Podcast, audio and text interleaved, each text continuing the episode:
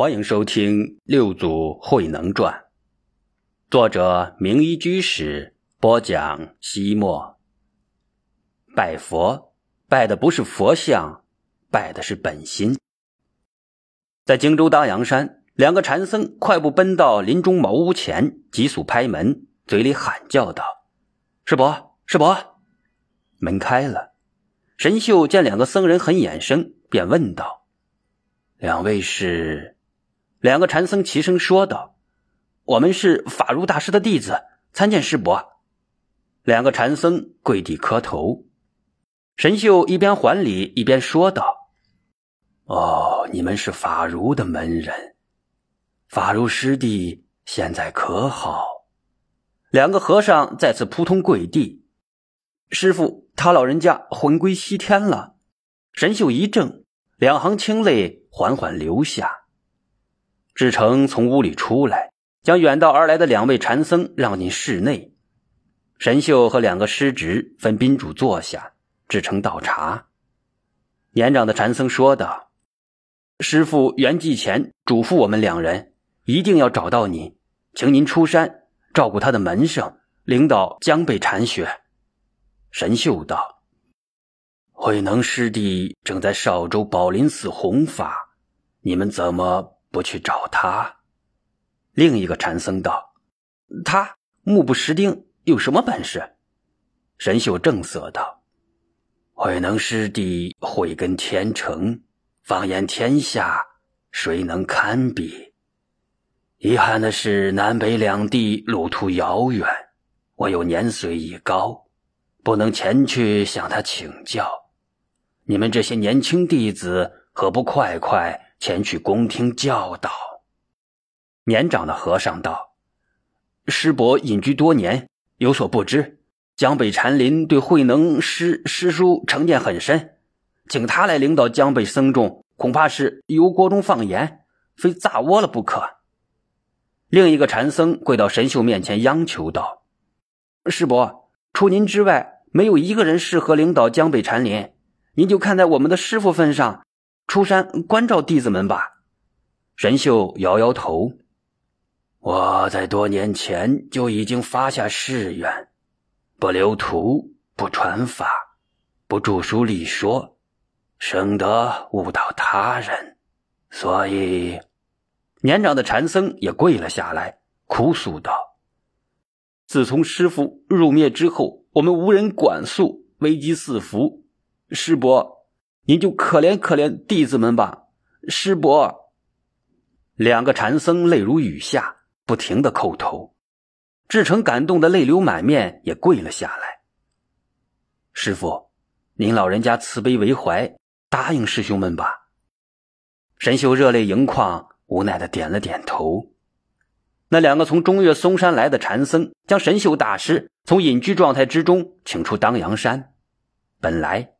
闭关苦修十五年而大彻大悟的神秀早已不打算弘法，他离群所居，在玉泉寺东边七里远的山上搭了一间茅草房，晒松阴，饮清风，悠然自得。若不是这突然的变故，那么他会一直默默无闻的隐逸下去，直到终老山林。五祖弘忍大师圆寂之后。他的东山法统由另一位大弟子法如继承了下来。然而天有不测风云，在中原竖起东山法门大旗仅仅三年，唐永昌元年，年仅五十二岁的法如赫然而逝。他的英年早逝，不仅使得传统的法脉难以为继，而且他遗留在中岳嵩山的众多弟子顿时成了嗷嗷待哺的孤儿。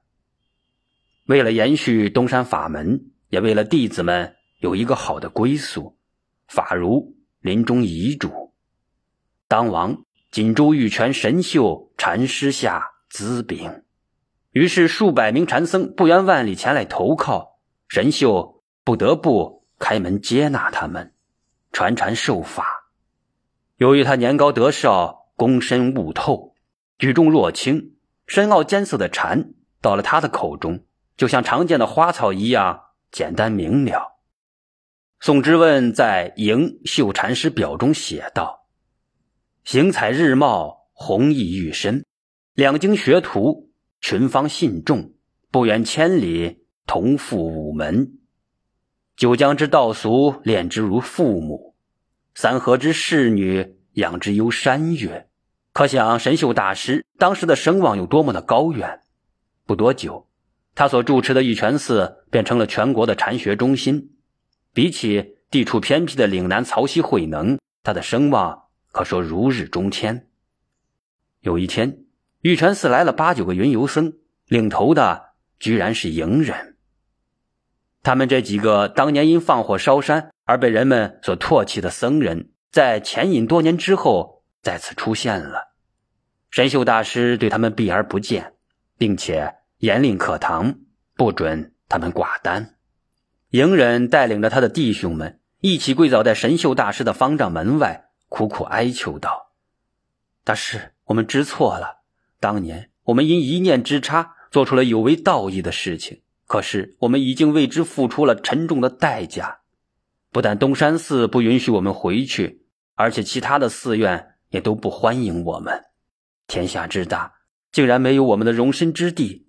这些年来，我们就像丧家之犬，浪迹天涯，吃尽了苦头。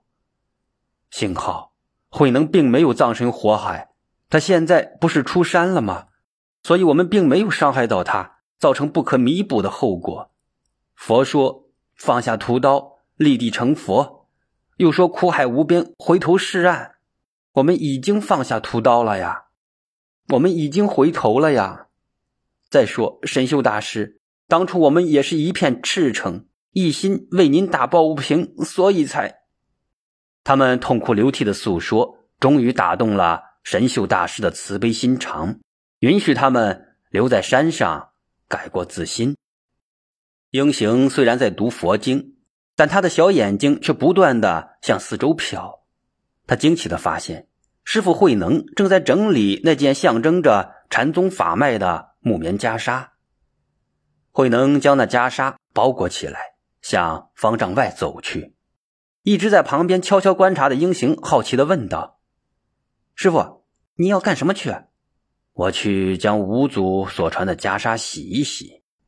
英行松了一口气，说道：“我去打水，我跟您在这儿洗吧。”慧能摇摇头：“我的事还是我自己做。”慧能手持的禅杖不出杖势，他拿着袈裟走出了山门，打算到曹溪换洗。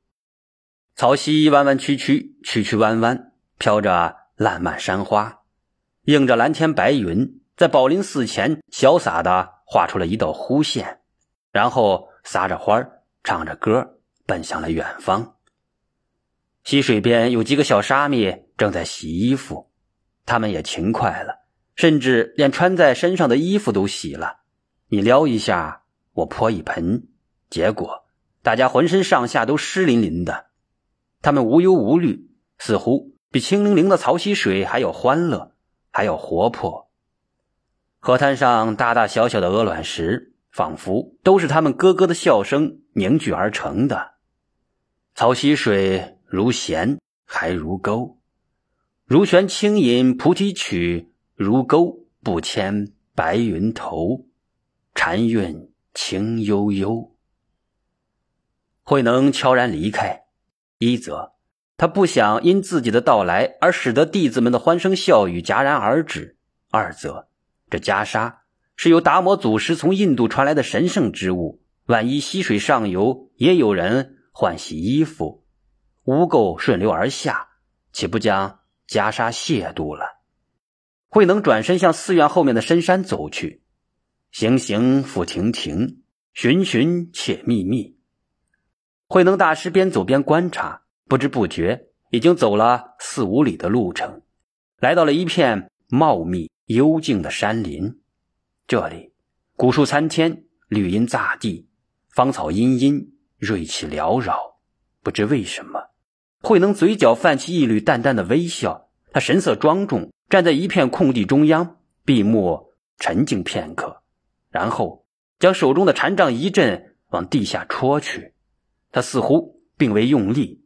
禅杖却全部扎入了大地深处。更不可思议的是，随着禅杖的拔出，一股清泉汩汩喷涌，片刻之间便汇聚成了一个清澈的小水潭。这便是著名的卓溪泉。几百年后，宋朝大文学家苏轼曾两次前来参拜六祖真身，在卓溪泉畔，他的文思泉涌，挥毫写下了“卓溪泉名”。慧能掬一捧泉水尝尝，甘醇清冽，精神为之一振，他蹲了下来，仔细漂洗着袈裟。阿弥陀佛！身后忽然传来一声佛号，慧能回过身，一位年轻比丘合十鞠躬，问道：“请问老法师，到宝林寺怎么走？”慧能见他风尘仆仆，一副长途跋涉的样子，手里提着湿漉漉的袈裟。站起身来问道：“你从哪里来？”谁知那僧人一见慧能手中的袈裟，惊呼一声，扑通一下跪倒在地，激动的喊道：“弟子方便拜见六祖大师。”慧能有些疑惑：“方便？你叫方便？我们俩见过面吗？”“没有，从来没有。弟子这是第一次亲近大师。”那你怎么认识贫僧呢？慧能问道。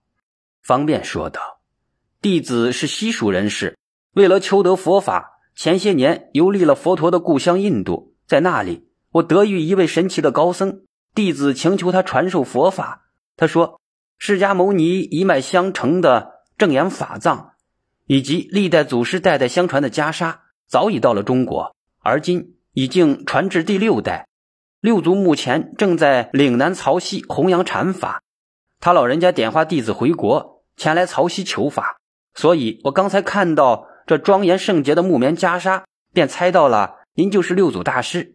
大师，你能让我仔细的瞻仰一下袈裟吗？当然可以。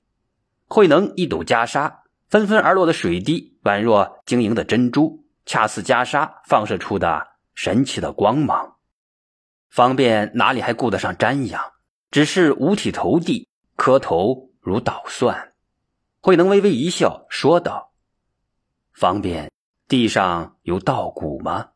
方便一愣，看了看地面，说道：“没有啊。”慧能说道：“没有稻谷，你怎么像小鸡吃米似的？”方便明白六祖在开玩笑，不好意思的站立起来。慧能若有所思，问道。方便，你如此看重这件袈裟，那么你一向是干什么的呢？方便不明白六祖的用意，照实回答道：“弟子祖辈传有塑像的技艺，我未出家前以塑造神像为生，出家之后也经常为善信们塑佛像。难怪你会对一件袈裟礼拜不停呢。”慧能说道：“那么方便。”就请你塑一尊给我看看。其实六祖的本意是说，真佛无形，实相无相。一个人怎么可能塑造出佛的真相呢？方便不解其中的禅机，激动万分的说道：“弟子何时修来的福分，竟然有幸为大师塑像？谢谢大师的信任。”慧能带着方便回到宝林寺课堂里，早有一位名叫智常的云游僧在等着他。